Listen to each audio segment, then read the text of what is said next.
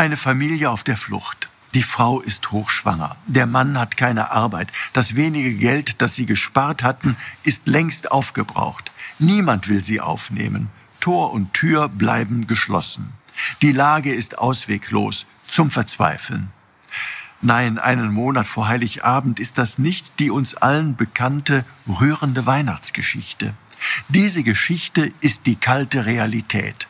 Tag für Tag, Woche für Woche wird sie erzählt. In unzähligen Variationen berichten Schwangere von ihrem Leid, von ihrer Suche nach Hilfe und Unterstützung.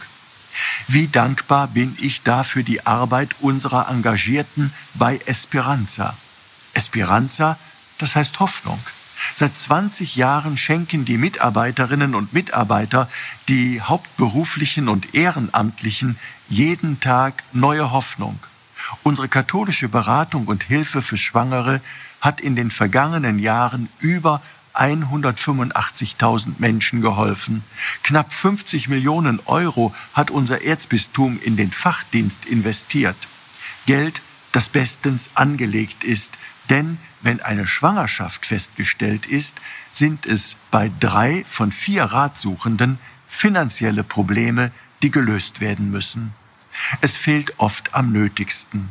Ein Babybett, ein Wickeltisch.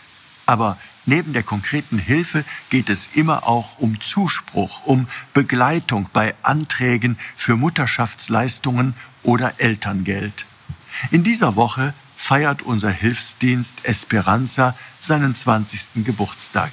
Ich möchte heute ganz herzlich Danke sagen. Danke für all die Hilfe, die da geleistet wurde. Aber ich möchte uns gleichzeitig auch alle in die Pflicht der Verantwortung nehmen. Denn wenn wir wirklich das Leben von Anfang an schützen wollen, dann reichen dafür keine schönen Worte. Es braucht hier besonders und zuerst die gute Tat.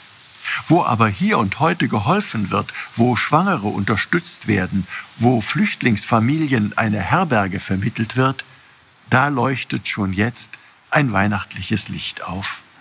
Ihr Rainer Wölki, Erzbischof von Köln.